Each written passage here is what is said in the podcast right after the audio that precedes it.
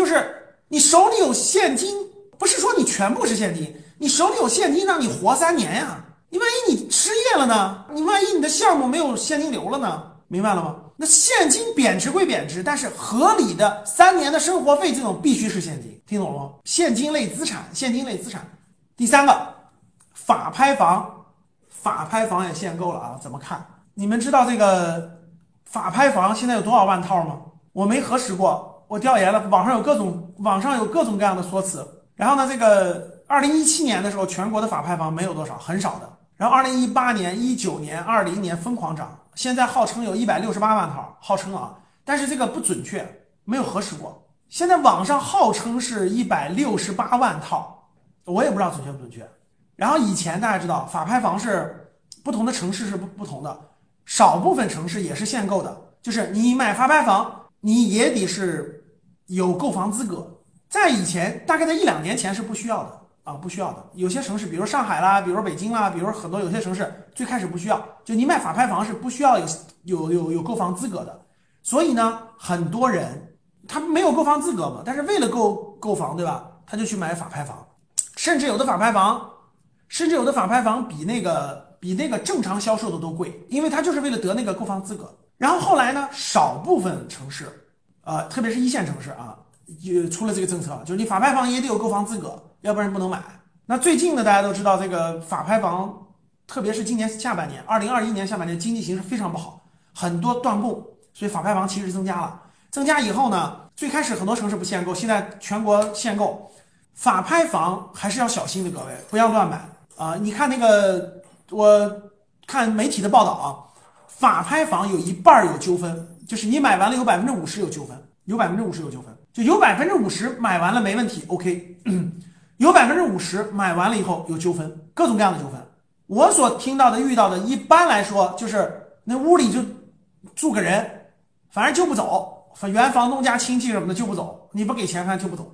理论上你可以找法院强制执行，对吧？你可以找公安局来，但最后的解决也是还是还是得给点钱息事宁人，反正就给点钱那种形式。所以呢，这种纠纷还是有的。特别是这个房子如果还牵扯到别的分割呀、产权分割或者各方面有问题的话。其实还是会有有潜在的问题的，所以我肯定是不建议大家随便买这个法拍房。我想说的就是法拍房数量的增加，其实你们看吧，我问你们一点：过去法拍房不限购，就是各地的没有购房资格也可以购房，现在全国都限购了。我问你们，法拍房的这个拍卖的价格会越来越低还是越来越高？你们回答我。还有人打高的，毫无疑问越来越低。为什么？因为。以以前买这个房子的有十个人，现在有其中有两个没有购房资格的，他购买的人就多呀，所以他拍的时候就高一点现在你把所有不符合就是购房资格的全排除掉了，他买啥呀？买的人就少了呀，流动性就差了，说对了，它自然就下降了呀。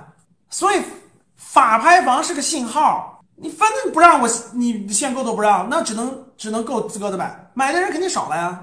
少了以后肯定下降呀，肯定跌呀，这个能听懂吗？对呀，买的人少了嘛，限制住了嘛，所以法拍房价格肯定要跌啊，肯定要跌啊，没问题吧？哼，然后法拍房的数量在增长，你们调研一下就知道在增长。你看法拍房的数量在不停的增长，断供的呀，还不起月供的呀，在不停的增长。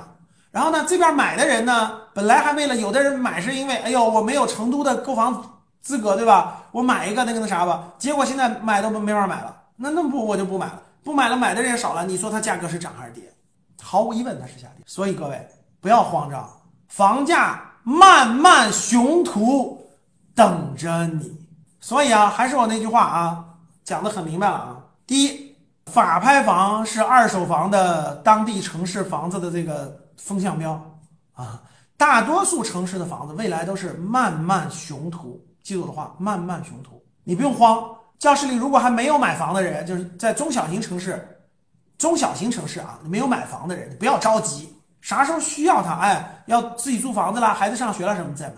炒房客你就更就蒙了这条心吧啊，不要不要再想着炒什么房子了啊，机会过去了啊。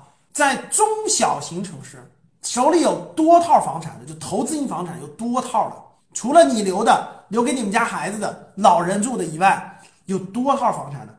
你真的要早点打算啊！好嘞，就是核心城市啊，那是另外一个概念。啊，那它有抗通胀的实力。人口流入的大城市的房子有抗通胀的实力，这个不一样。好了，所以通过法拍房就交流这一点，这点听懂了吗？